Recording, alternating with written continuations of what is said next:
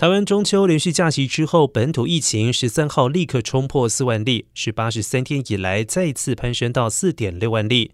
专家推估，本周单日将会破五万例。疫情指挥中心指挥官王必胜推估，疫情九月中下旬高峰，而且本周是疫情观察关键，以评估后续边境解封措施。